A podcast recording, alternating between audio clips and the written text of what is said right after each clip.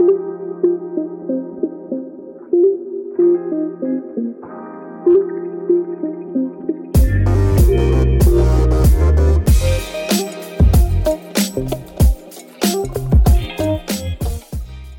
迎大家来到下半集。上半集我们跟 Dale 还有凤仪讨论到一些如何透过设计研究影响产品决策的概况。让我们接下来一起听听下集还有什么精彩的内容吧。那我很好奇，你像有一些产品，不知道你们有没有经历过一些，像是有一些产品它是呃没有原本的平台在那边，是从零开始的东西，就是可能。公司有一些 secret project，他可能想要从零开始去 create 一个东西，但是呃，团队其实他们可能有一个大致的方向，但他们不知道怎么 pivot 那个方向。作为一个研究员，如何就是将这些，比如说他们的产品思维，然后使用者思维跟商业思维整合在一起，帮助团队 move on，然后找到就是 product 的 market fit。嗯，我觉得应该是说。到底太阳底下有没有新鲜事？有没有可能一个在一个完全没人做过、前无古人后无来者的产品领域，然后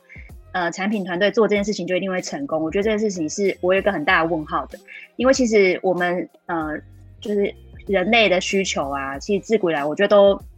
都有一样的需求，只是说在不同阶段可能是透过不同的方式去满足的。那如果说你真的在很前，你觉得是呃前无古人后后后无来者这个阶段呢？我觉得还是尽量去找到现在市场上到底使用者都是怎么去完成这件事情，然后有没有办法去做一些 benchmarking，或者是去做一些比较，让整个团队知道说哦，如果我们目标是想要做什么事情，那我们能帮使用者解决这件事情之后呢，到底他还是会不会去用竞品，或者是说他现在。这个很难用的产品，到底有没有办法？我们呃完全的就 dominate 这个市场，所以所以这个是一个方式嘛？就是我我是觉得不管怎样，都一定会有方式是可以帮助，就可以提供使用者，提供整个团队去做下个阶段的 decision。那在 PV 上呢，我觉得最主要是可以给团队有一个概念，是这个阶段大家都在做实验，然后尽可能的，如果你有一个有脉络的实验，就去探索，嗯。一一个方向的可能性，我举个例子，就如果说你的产品已经遇到一个瓶颈了，然后你下个阶段你完全不知道该怎么做，那这个阶段是不是有一些 brainstorming，然后可以有一些期呃初期的 metrics 帮助我们看一下，或者是说初期的时候就已经跟一些目标用户去做一些了解，那让他们知道说每个呃产品概念的 pros and cons，然后这都是可以协助。团队在不同的 idea 之间去做一些 PB 跟一些呃选择。我觉得，嗯，刚才早一点的时候，我讲到那个 science 跟 social science 嘛。那我们来回想一下，比方说，你想想看，如果十年前我们提出 digital payment 这个 idea，它听起来像是一个 idea，但是你要可以，你要有足够够好的技术可以撑起这个 idea。你要有足够好的 business model 可以撑起这个 idea，那这些东西它都是一直持续在演变的。User input，我觉得呃，大家熟悉那个 ideal 的那个三个圆圈的那个 overlap 嘛，就是你必须要有 business 跟 technology 跟 human insight，然后中间那个地方是 innovation 会发生的地方。对，那有可能是呃，因为近十年大家开始更多人用智慧型手机。或者是说，比方说这次的 COVID-19，所以它变成一个新的机会点。用户他的需求，他可能是其实是呃不要有这么多接触性的，不要接触纸钞啊，或是接触其他人，对。但是他一定要用 digital payment 吗？可能不一定。可能有些市场它是有信用卡的，或是有些市场它原本有一些其他的方式去做支付的。所以 digital payment 这个 solution 它可以 apply 到所有的市场吗？可能也未必。对，所以我觉得很多时候，其实呃，用户研究员他是提供那个从人的角度来看这个问题，人会不会适应这个 solution？那这个 solution 有没有办法撑起 business，或者是有没有办法用现有的技术去实现这件事情？我们当然需要其他的呃其他的 team 来高帮助我们一起找出哪里是那个 sweet spot，又可以撑起 business model，又可以有既有的技术可以 support 这件事，人们又需要的。对，我觉得这就是产品设计有趣的地方。那至于说，我我觉得我从来没有说哦，我一定要影响别人做选择，或者是改变他们要走的方向这件事情。我觉得，呃，用户研究员的角色应该是说，我们帮助这个团队尽可能的去接近用户的呃使用行为，或者是态度，或者是需求是什么。那至于说最后要怎么做决策，我觉得这个是一个团队的决策，这不是用户研究员自己一个人应该负的责任。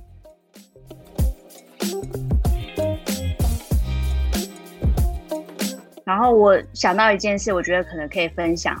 就是当你在初期还在寻找方向的时候呢，或许有没有想过，可能是你的 TA 或是你想象你们团队想象中中的这个 scenario 是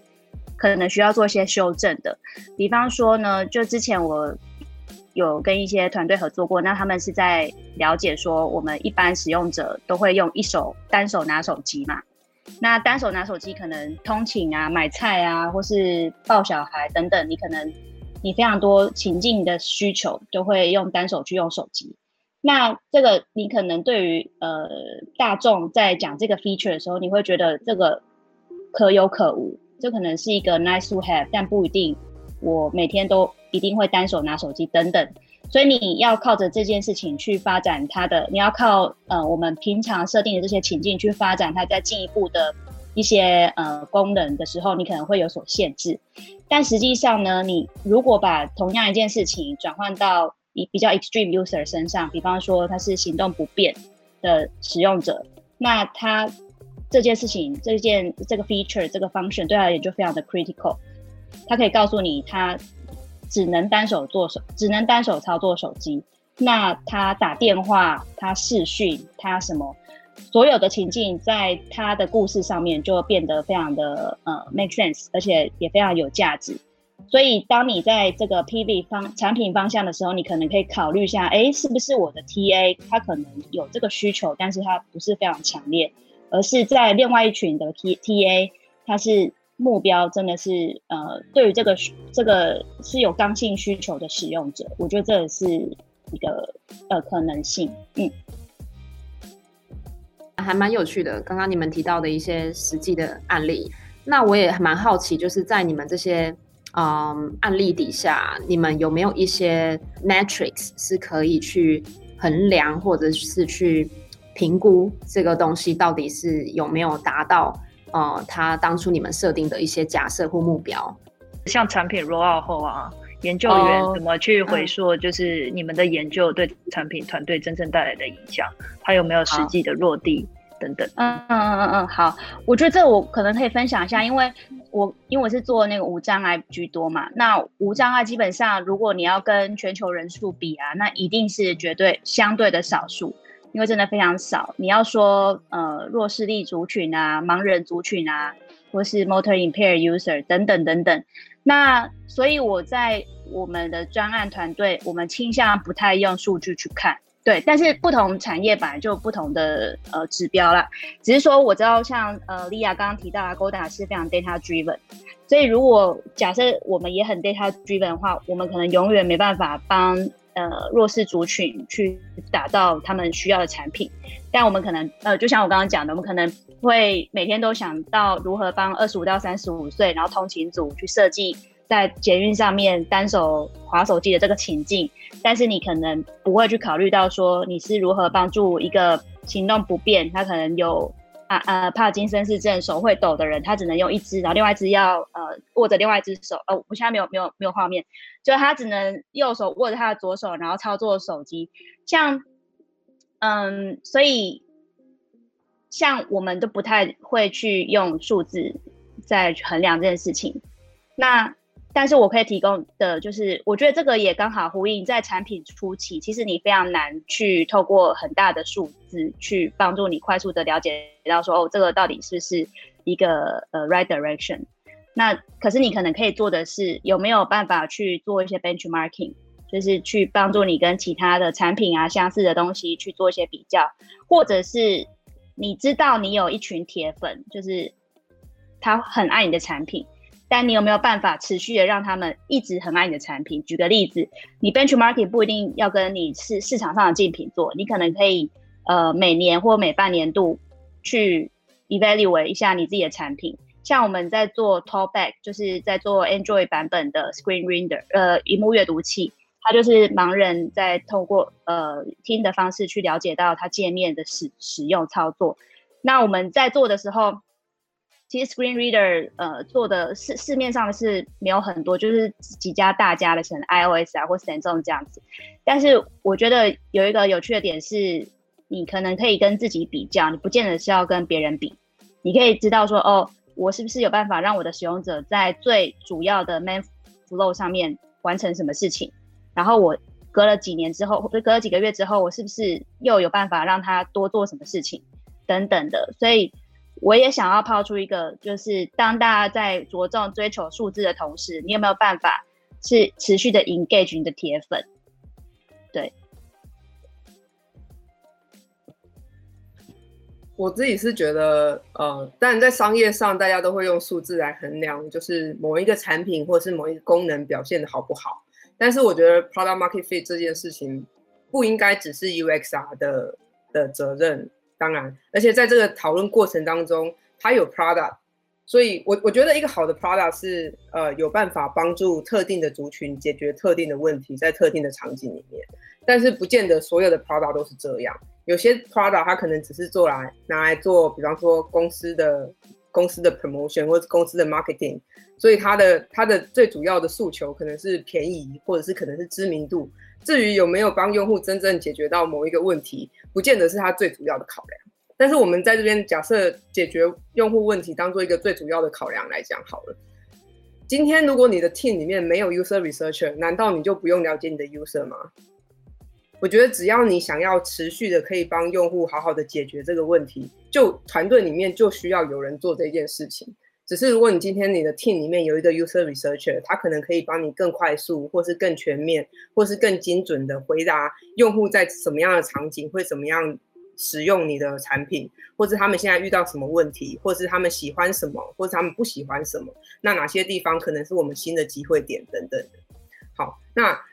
Prada 跟 Market Fit，呃，另外一个就是跟 Market 相关的。那我们怎么跟使用者沟通？我们怎么跟消费者沟通？有些场景消费者跟使用者是同一个人，有些场景他们不是同一个人。那也也牵涉到，例如说我们的定价策略啊，或者是商业分析啊、获利模式啊等等的。我觉得在一定的规模里面，这个问题，呃，至至少要牵涉到 PM。然后 BD business development，然后 data analytics。如果你有一个 quantitative researcher，他可以帮助呃直化直性研究的呃研究员去用数字的方式更了解用户的可能 intention 或是用户的 behavior log，它可以帮助你更呃有规模的去了解这件事情。但是就算没有，我觉得从用户研究员的角色，你可能更可以把你自己的研究结果跟呃，这个团队在乎的一些 business metrics，想办法产生一个一些连接。但很多时候我们做的是直性的研究，我们可能只访谈了五个人、十个人。但是我常常会问一个问题：说，虽然我只访谈了五个人、十个人，他们不具不见得具代表性，但是我是怎么选出这五个人、十个人的？如果我只找出五个人、十个人，他们都遇到这个问题，那后面千千万万的使用者，如果他们也遇到这个问题，他对我们的 business 的 impact 是什么？那我们要不要承受这样子的风险？如果我们可以在早期就解决这个问题，我们就不需要承受这个风险。那我常常在问，不见得是我自己啊，就是团队也是，就是呃，我们在想说，我们做这个用户研究也好，它的 cost 会会需要多少时间，或是需要多少资源去做这件事。我们同时也应该想说，如果我们没做这件事，我们承担的风险是什么？很多时候风险是隐形的，你没看到不代表它不存在。但你当然也可以说，哦，我整个团队先做好一整个 feature，我先放到市场上面去看一看。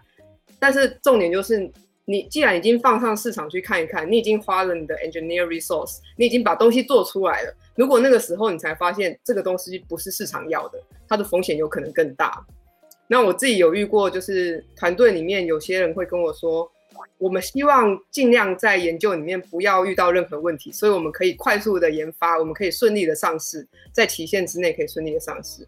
那我也有遇过团队里面的成员跟我说，哦，我们希望在用户研究里面找出所有可能性可能发生的问题，然后我们早一点解决这些问题，所以我们上市的时候那个上市的东西比较有可能是用户要的，比较有可能是市场愿意接受，市场可以接受的。那我我会建议你就是。用户研究员，你要了解一下你自己的团队在哪一个等级，那他们现在的成熟度，他们能听进去的讯息跟他们理解的讯息是到什么程度？嗯嗯。因为像其实之前我我觉得很有趣的一个事情是说，呃，因为你们其实之前都待过大大小小的公司嘛，然后凤仪也待过新创，然后大公司，还有像有一些硬体厂，然后都有待过一些外商。那只是想说，呃，因为很多人其实他们在不同的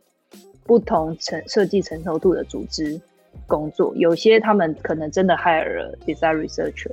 然后，但有些他们可能就是还在很早期的阶段，他们觉得他们需要这个角色。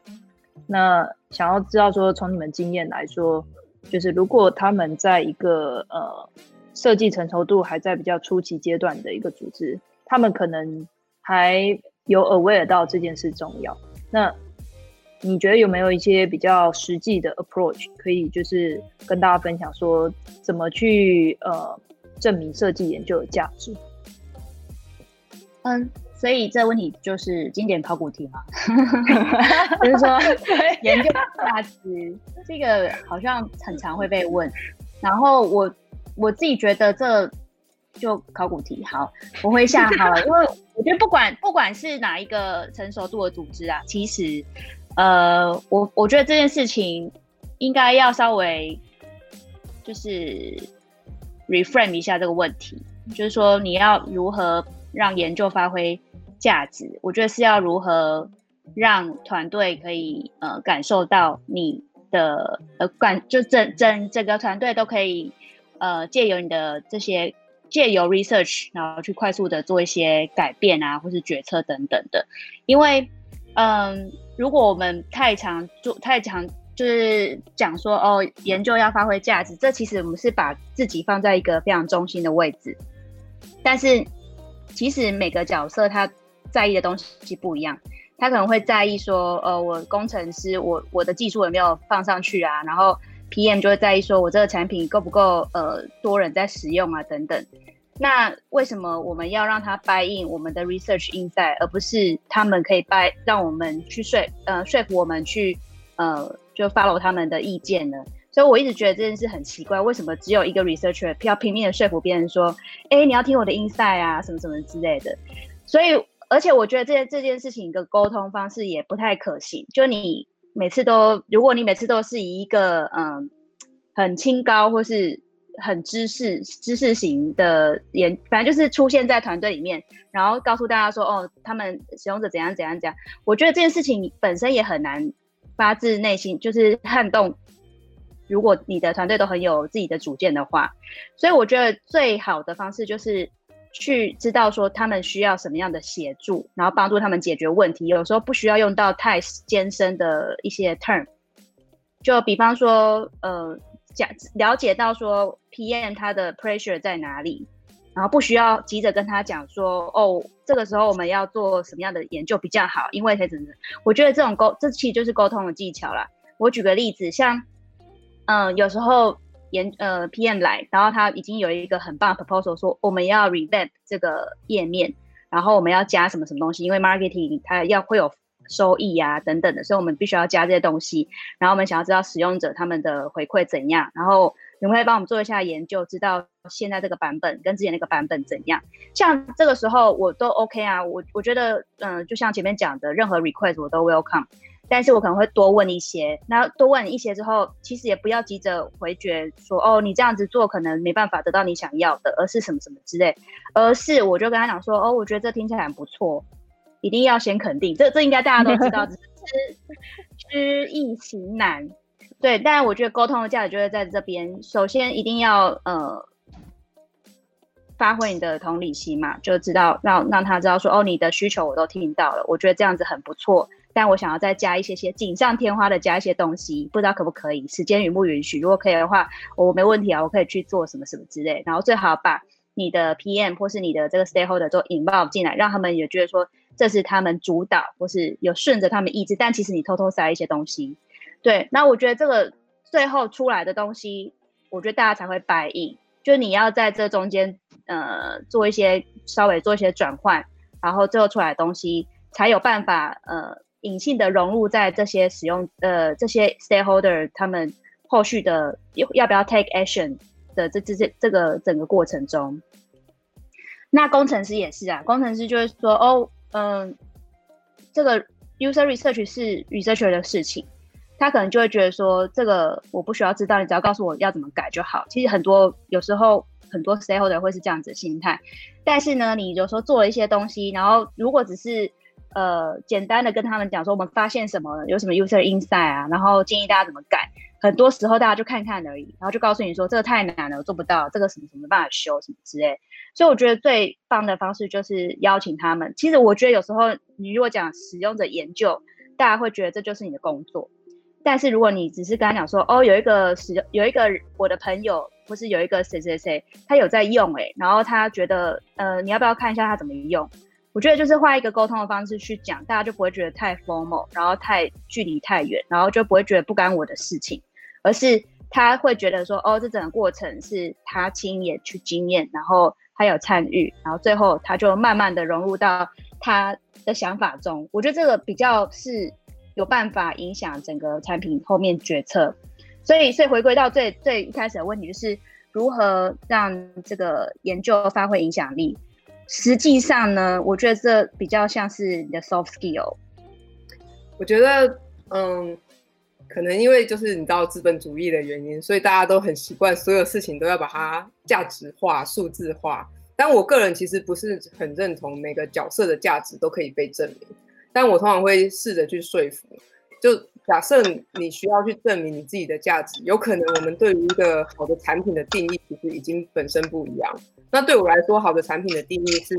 就刚才讲的人跟商业模式跟呃技术的中间的那个重叠的部分，那个是好，对我来说是一个好的产品。那呃，但是对 engineer 或是对 PM 来说，是不是这样？它有可能不是。但我觉得呃。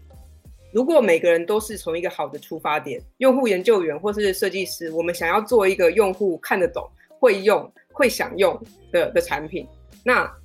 通常我跟 PM 沟通的方式就是，我不是要来证明你的产品很烂，我是要证，我是要帮助你做出一个更好的产品。那通常如果是好的工程师，他通常也会问说，哎，为什么你这里觉得，呃，为什么你觉得这里应该这样做？如果我们换别的方式做，可不可以？而不是直接会跟你说，哦，这个做不到。如果一个工一个工程师永远都说这个做不到，那是不是有点弱？而是说，呃，应该是说，我们把这个题，把这个 topic 拿出来讨论，为什么你想要这样做？那有没有其他现在既有的技术可以达到同样的效果？或者是有没有其他的方式可以让，比方说之后的 maintenance 更容易一点，更节省时间一点，更有效率一点等等的？当大家都想要为了这个产品呃更好的时候，这些沟通就可以发生。那回到就是呃研究设计研究的价值，或者是怎么证明这件事，我觉得呃很多重要的事情，嗯，不能证明不代表它不存在，因为很多时候呃有的时候你影响一个 PM 或是一个工程师做了一个决策，毕竟另外一个决策没有发生。所以你并不知道你这你的这个决策造成多大的影响力。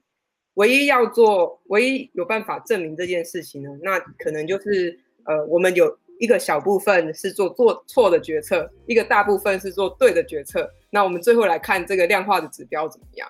对，但是对于公司来讲，这个是非常不经济的做法嘛，因为你花了两倍的 engineer resource，只是为了证明做研究有多大的意义。它这件事情对于整个商业模式来说，并没有额外的价值产生。我觉得一个好的团队应该是，呃，有点像是管乐队，或者是或者是合唱团。你很难证明这个鼓有多重要，你不会去证明指挥家有多重要，但是你就是必须要有这些角色，他才能做出一个好的产品。你就是要有人精通技术方面，有人精通商业方面，有人精通呃用户怎么使用这些东西。你才有办法做出一个人会用又有现在的呃技术又可以达成，又有一个好的商业模式，然后最后可以变成一个呃在在市场上可以被用户接受的产品。对我觉得呃，如果你硬要去证明这件事，那也许你的团队还比较执着在于做出一个可以动的东西，而不是做出一个可以用的东西。嗯，对。我还额外也想到一件，呃，想要提的事情，就是在讲到呃设计研究的价值。其实很多时候呢，我们做一些研究的产出是没有办法立即有一些 action 的。其实如果是真的好的研究，可能也不需要立即要做什么 action。那你要立即要什么 action 呢？其实这件事情牵涉到太多问题的，包括你当下呃你的硬体设备、你的 resource，你有没有一些资源，然后有没有一些呃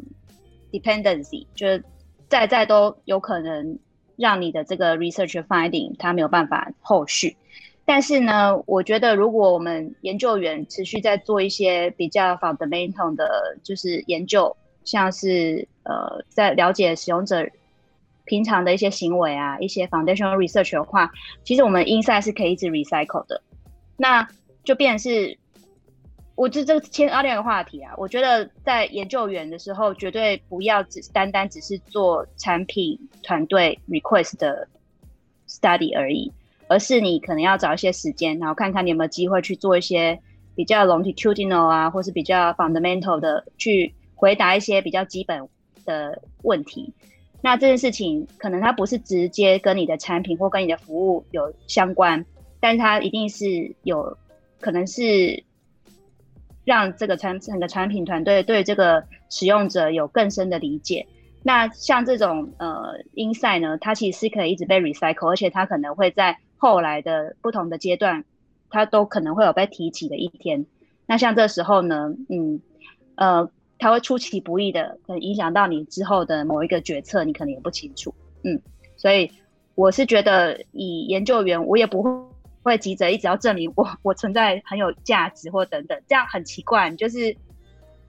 反而越描越黑，我不太确定为什么这考古题只出现，但是就是我我不会一直对我也不会一直说哦，我做 research 超有价值，因为你不会在那边就平常你没事不会在那边一直 prove 你自己很有价值，所以所以我觉得就像我前面讲的，就是你融入在你跟团队的合作模式，然后融入在你呃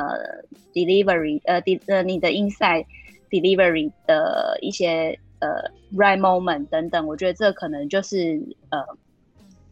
最平凡的价值。对，我觉得另外就是呃，嗯，我觉得另外就是不停的累积，就是过去的研究结果，然后定期的跟你的团队分享这件事情，可能也很重要。因为你你在做某一个特定的专案的时候，你可能就是固定跟这个设计师、固定跟这个 PM、固定跟这群 engineer 合作，但是。其他的人他只会看到最后出来的成品，他可能不知道中间有哪些决策流程。那你的研究在哪一个时间点，哪一个决策发挥了什么作用？那因为这个研究，所以这个决策改变了。那最后看到这样子的结果，不代表他一开始就是这样。但如果你没有沟通这件事情，可能其他人就不知道有这些呃决策的步骤发生。那其他人可能就看到哦，这个东西推出了它的呃。MAU 是多少？DAU 是多少？好，拍拍手，然后用了什么技术？因为这些是显而易见的。但做决策这件事情本身就发生在一个专案的很早期的时候，那那些事情本来就不是每一个成员都会知道的。但是当你不断的去沟通说，因为研究，所以什么决策改变了？因为研研究，所以我们呃做了什么样的判断？那后面都是有原因的。那慢慢的，大家就会呃更 follow 你思考的方式。或是更呃更常去想什么样的人用他们的产品，什么样的技术在这里会可以 work 或是不能 work，那他们在做他们自己的产品决策的时候，可能就会想说，哎，之前我有听过这个东西，那这个时候我是不是也要找他们来验证一下？我觉得即便是验证型验证型的研究，至少它是呃短时间可以有一些影响力的。那累积这些影响力，呃，其实就慢慢的让团队更了解，呃，用户研究在整个产品设计的过程当中可以扮演什么角色。那累积这些呃不同的研究结果，定时的跟呃你的团队分享这些结果，其实我觉得商号也是改变呃你的团队思考怎么设计产品的的方式。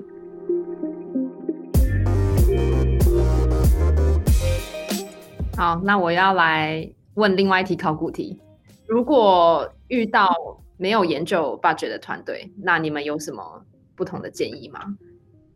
就是人情啊，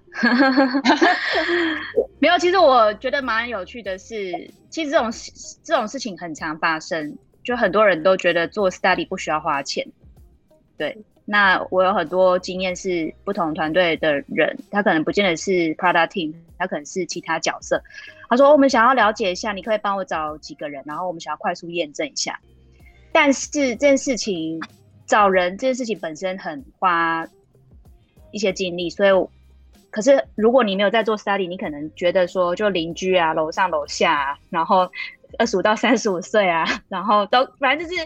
这个有些如果没有太多经验的 stakeholder，他可能不见得知道我们一开始在邀请的人的时候就需要有一些假设，然后需要一些精准的呃 criteria 这样子。对，所以这个时候我觉得反而会告诉他说，哦，没有，我们找的人没办法是这种太 general 的的使用者。那如果你真的没有预算呢？我觉得最常做的其实就是你的亲朋好友，或是你亲朋好友的亲朋好友，就是去找。因为我觉得花钱的部分主要是找对的人这件事情。当然，其他情况花钱的部分可能是其他的呃不不同的面向，这这我就不不额外讨论。但呃，如果是在讲预算的话呢，我觉得 always 有一些 alternative，是可能你找亲朋好友等等。但是我觉得前提还是。你不能因为你没有预算，你的 study 就没有什么逻辑，或是没有什么设计在呃背后逻辑设计可言这样子。我觉得还是需要 researcher，如果可以的话，还是可以稍微帮呃产品团队或是你的 stakeholder 去了解一下，他现在这个阶段想要研回答什么样的研究问题，或是他有什么样的假设，他需要什么样的人来帮他做验证。那这个是建立在如果你是要做执行研究上来。那量化研究呢？如果没钱的话，我觉得也蛮难做的。其实就还是要回归到，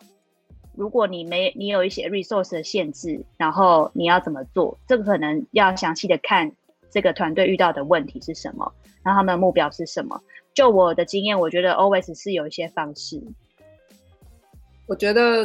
嗯，刚才有讲到，就是就算你这个团队没有用户研究员。你还是需要知道你的用户怎么使用你的你的产品嘛？那假设你有一个用户研究员，却不给他任何的 budget，就是给士兵不给士兵刀枪要他去打仗？对，但我觉得对我来说一直都是你你就算有一个理想的计划，你尽可能的去找接近理想的计划里面可行的方法，我觉得那个永远都是第一步，就是。就算你没办法找到真的在用的那个人，你有没有办法找到接近他的那群人？你没办法找到呃非常 extreme 的 user，那你可不可以找到接近 extreme 的 user？你没办法做 face to face，那你可不可以做 remote？你没办法用理解他的语言，那你可不可以有其他的 translation 或者是其他的方式？你没办法付钱，那你可不可以用其他的方法？我觉得呃一直都是在那个嗯。在你有限的资源里面做最大的运用，这个是我最最基本的方式。但当通常，如果你可以证明你的，不能说证明啊，如果你可以让你的团队意识到自己离用户有一点距离，通常他们就会问出更多的问题。如果你要做一个产品，但是你都不知道这些人他们到底怎么用，或是到底谁在用，他们在什么场景用，他们为什么要用，你解决的是不是最关键的问题？如果这些东西你都没办法回答，那你怎么有办法做出一个呃你的你的用户完全可以接受的产品？对，我觉得这个是有点好像是鸡生蛋，蛋生鸡。对，但是呃你一一旦开始做，你开始问更多的问题之后，你就可以去呃可能要求更多的资源。但你必须要把它跟你的产品的一些关键的讯息结合在一起，这个东西可能会影响到我们的 MAU，或是可能会影响到用户怎么去判断要付钱或是不要付钱，是什么原因让他们决定要 VIP 或是不不要 VIP，还是其他的方案等等的。当那些呃在乎 business 的人，或是在乎 technology、在乎 MAU 的人，呃，他们听懂你做这个研究可以带来什么样的？效果可以帮他们回答什么样的问题的时候，他们通常就比较会意识到哦，这件事情的确是重要的。如果我们不知道这些事情，我们在下判断的时候，可能真的冒着一些未知的风险。当他们意识到风险，他们就会想要去规避这个风险。那通常你就可以得到更多的空间去去要求，不管是时间啊，或者是资源等等。对，嗯嗯，我觉得也是，就是当一个小团队在初期没有专门规划 research 的呃研究员的话，我还是必要去了解到你的目标用户族群。那先求有，再求好。有的，呃，刚刚凤有提到几很多种 solution 嘛。那当然，如果你一开始没办法接触到你最理想的 TA 的时候，你是不是有办法可以先找次理想的使用者，然后请他们使用你的产品，或是跟他们呃让他们理解你的产品概念，然后得到一些回馈。那像之前我有一些例子，其实我做蛮多研究都是。有时候呢，你你那个产品不可能只有一个使用一种一种很单纯的使用者族群，你可能会会有非常多不一样情况的使用者族群。那像我们之前在做呃一个专案是 Google 的 Live Caption，它就是在手机上面会提供盲人一些呃即时的字幕，因为像我们一般大众可能在滑 Instagram 或是看 Facebook 的 Stream 的时候，倾向不会打开声音嘛。那这个时候呢，聋人他可能没有办法了解到这个呃 social media 上面的在播什么内容。那像这样子的情况呢，如果我们可以透过手机的方式直接给他呃及时的字幕，对他们其实非是非呃非常 valuable。那我们之前也是想要快速的验证一下这样子的产品，但是呃刚好其实这个产品现在只有开发英文的版本。那我们。如果在有限的时间非常紧，我们要找到美国的聋人，然后他们有在用手机，当在我们当时那个非常呃紧的 timeline 是不太可能。那换个方向想，是不是就没有人在用这个服务呢？在台湾或是在其他地方就不会有人用呢？其实也是有，因为很多学英文当第二外语的外国人，他其实也常常会需要有看即时字幕的需求。所以像这种时候，我觉得呃。当当下呢，我们就换了一个 plan，我们把这个这样子的这个呃限制，把它换到另外一个场景，是在台湾，然后我们 study 呃学英文为第二外语的台湾人，然后了解到他们在用这个服务的时候什么样的 feedback。当然，你可能得到的 feedback 会跟呃盲呃真正在美国用的聋人会不一样，但是我觉得以 Prada 的 perspective，其实任何的 scenario 都必须要呃考虑到，我觉得这样也是一个很不错的一些呃获得。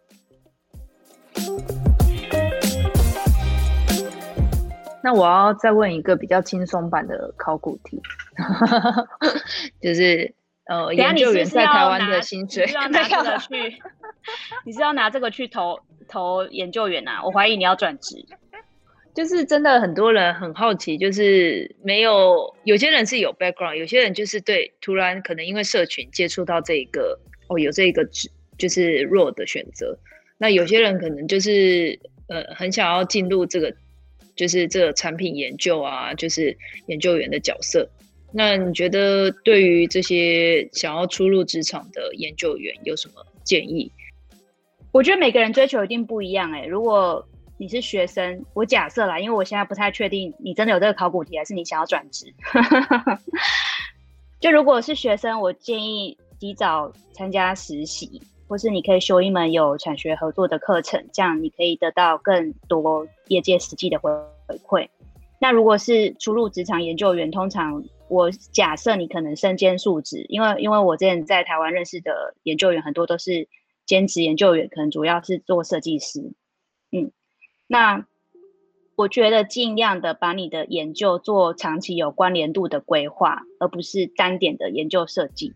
就举个例子，如果你一直都是在做呃 payment 啊，或是你在做呃 food delivery 等等的，你可能可以去延伸相关的因。相关的那个 research topic，然后这样你就可以累积你的 insight。这前面之前凤也有提到，那这个样做，你其实可以训练你自己的逻辑跟规划能力。比方说，呃，一个产品线初期，你可能可以做什么样的研究？那结果出来之后，你可以再拿这个 insight 去做一些假设，然后继续去做一些实验。